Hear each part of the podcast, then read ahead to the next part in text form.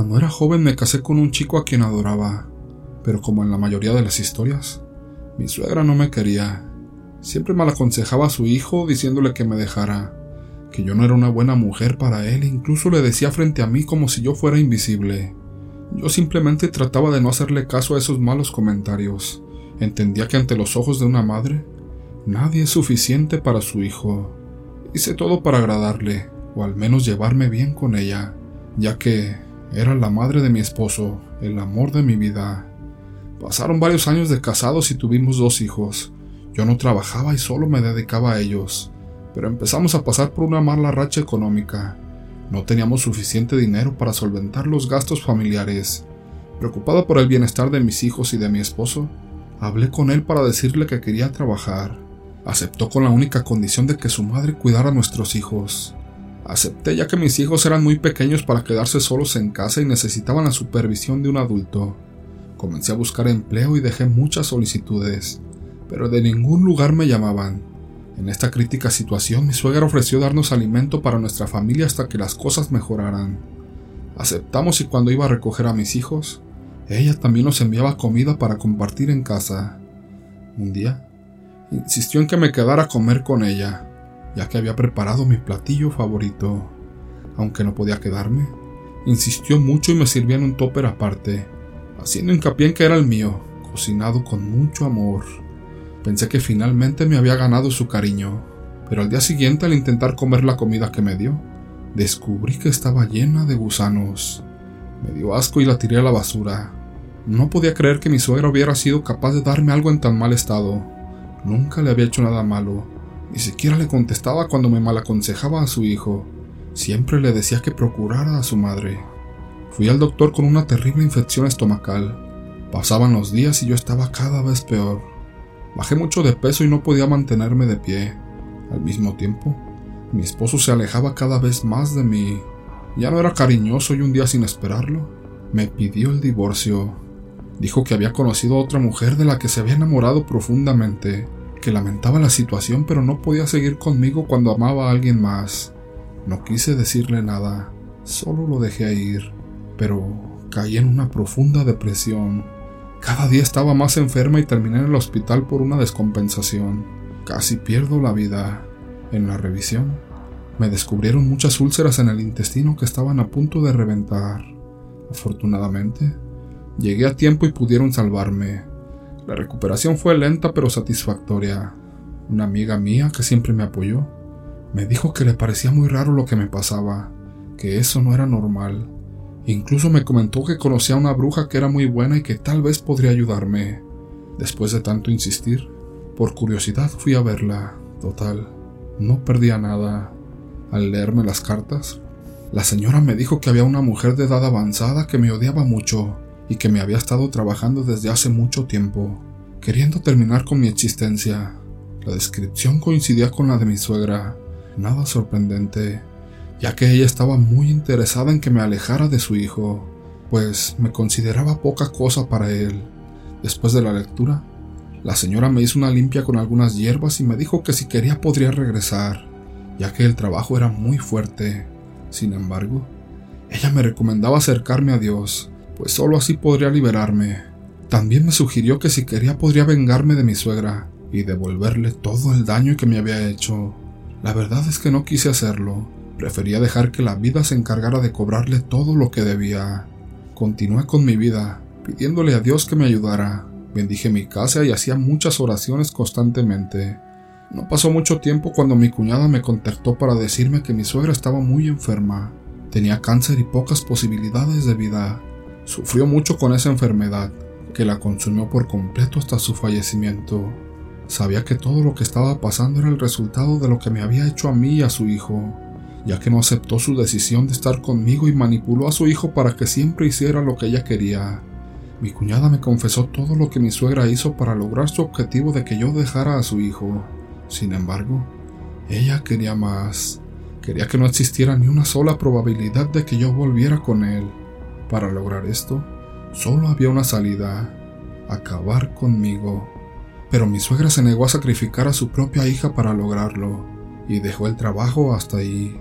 Aún así, el karma le llegó y se cobró todo. Ahora finalmente puedo ser feliz con mis hijos. Mi único consejo es que tengan mucho cuidado con lo que comen y no confíen en nadie. Segundo relato. En San Mateo Tenco, ubicado en el Estado de México, la protagonista de hoy vivió una historia que desafió sus creencias y percepciones. Una serie de acontecimientos misteriosos llevaron a esta joven madre a explorar lo desconocido, revelando la posibilidad de un vínculo que trasciende la vida y la muerte. Esta es la historia de una experiencia paranormal que dejó una profunda huella en la vida de la protagonista y su familia. Hace varios años viví una experiencia que cambió mi vida y me hizo reconsiderar mis creencias sobre lo que sucede después de la muerte. Mi historia comienza con una relación complicada y un secreto que mantuve oculto durante mucho tiempo. Todo comenzó cuando tuve una relación con un joven que me dejó embarazada. En ese momento, estábamos en una situación complicada, ya que yo también estaba involucrada con otra persona. Mi deseo era que el padre de mi futuro hijo fuera mi novio de toda la vida, no este muchacho con el que estaba. Así que tomé la decisión de casarme con mi novio y mantener en secreto la verdadera paternidad de mi hijo. Así pasaron dos años, y durante ese tiempo me mantuve alejado del padre biológico de mi hijo. Solo mantenía un contacto mínimo con su familia a través de las redes sociales. Un día, la casualidad me llevó a encontrarme con la prima de mi ex en la sala de emergencias del hospital donde trabajaba. Fue un encuentro inesperado, pero lo que me dijo me dejó atónita. La prima de mi ex me informó que él había fallecido hace tres días. No podía creerlo, y lo más inquietante fue que recordé haber tenido un sueño en el que él moría hace unos días. A pesar de que mi relación con él había terminado, esta noticia me afectó profundamente. Por respeto y compasión decidí asistir a su novenario en una iglesia cercana a mi casa, llevando siempre a mi hijo conmigo. Al salir del novenario, Expresé mis condolencias a su madre quien me invitó a su casa a tomar un café después de la ceremonia. Otro día que fui de visita, me encontraba en la sala de la casa de mi ex. Compartía con su madre y más personas una taza de café y conversábamos sobre los recuerdos que teníamos de él. En un momento dado, la madre se levantó para ir al baño y algo extraño sucedió. La silla en la que estaba sentada se movió misteriosamente deslizándose aproximadamente un metro. Esta seguía el mismo camino que había tomado la madre. Todos los presentes quedamos impresionados ante este inexplicable suceso. Mi taza de café se me cayó de las manos, pero lo más sorprendente fue lo que ocurrió a continuación. Mi hijo, quien apenas decía algunas palabras en ese momento, se volteó hacia mí y pronunció palabras que me helaron la sangre. Mamá, ese señor dijo que le digas que es mi papá. Nadie en la sala sabía la verdad, excepto yo. Mi corazón latía con fuerza mientras procesaba lo que acababa de escuchar. ¿Cómo mi hijo podía saber eso? Él no tenía ningún conocimiento de quién era su verdadero padre, y yo había mantenido ese secreto cuidadosamente guardado. La madre de mi ex regresó del baño y yo traté de recomponerme después de la sorpresa. Continuamos la conversación pero mi mente estaba en otro lugar. Mi hijo había dicho algo que no tenía explicación lógica. Después de la visita, comencé a cuestionarme seriamente lo que había sucedido y a querer saber más sobre las experiencias paranormales y las señales del más allá. Me mantuve en contacto con la familia de mi ex debido a la amistad que tenía con su prima y ocasionalmente visitaba su casa. Durante una de esas visitas, su hermana me compartió una historia muy aterradora.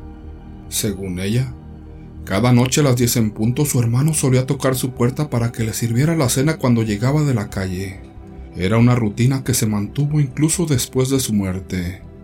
También los días en que su madre estaba triste y lloraba mucho, podía escuchar los golpes en la puerta seguidos de su voz que la nombraba. Era como si él estuviera ahí, tratando de reconfortarla desde el más allá. Yo siempre había sido escéptica ante las historias de fantasmas y apariciones. Nunca había presenciado nada sobrenatural en el hospital donde trabajaba como tantas historias que cuentan. Sin embargo, después de la experiencia con la silla en la casa de la madre de mi ex y las palabras de mi hijo, comencé a cuestionar mis propias creencias. ¿Podría ser que existiera un mundo más allá de nuestra comprensión? ¿Podría ser que las almas de nuestros seres queridos fallecidos realmente nos visitan? Una noche, Me quedé a cenar en la casa de mi ex, y mi hijo y yo estábamos en la habitación de la señora junto con ella. Entonces, ocurrió algo que me dejó sin habla y confirmó mis dudas sobre la existencia de lo paranormal.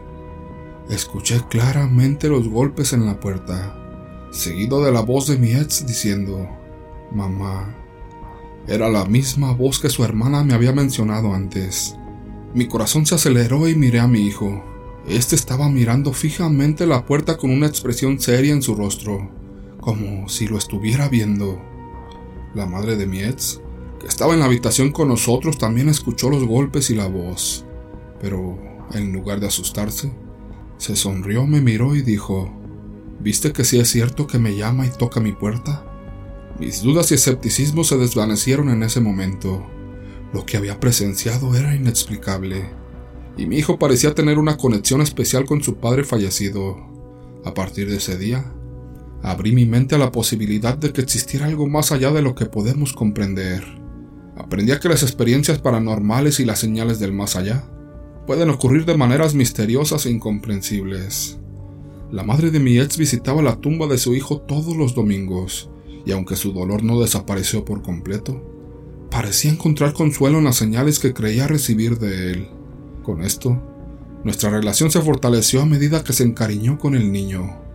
En los años que siguieron, mi hijo y yo vivimos con la certeza de que su padre fallecido seguía presente en nuestras vidas de una manera inexplicable, aunque nunca llegamos a entender completamente el misterio detrás de las manifestaciones que experimentamos.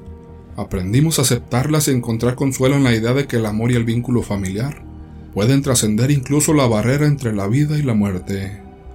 Aunque sigo siendo una escéptica en muchos aspectos de la vida, esta experiencia me enseñó que hay cosas en este mundo que no pueden explicarse con lógica y razón, y que a veces debemos abrir nuestros corazones y mentes a lo inexplicable.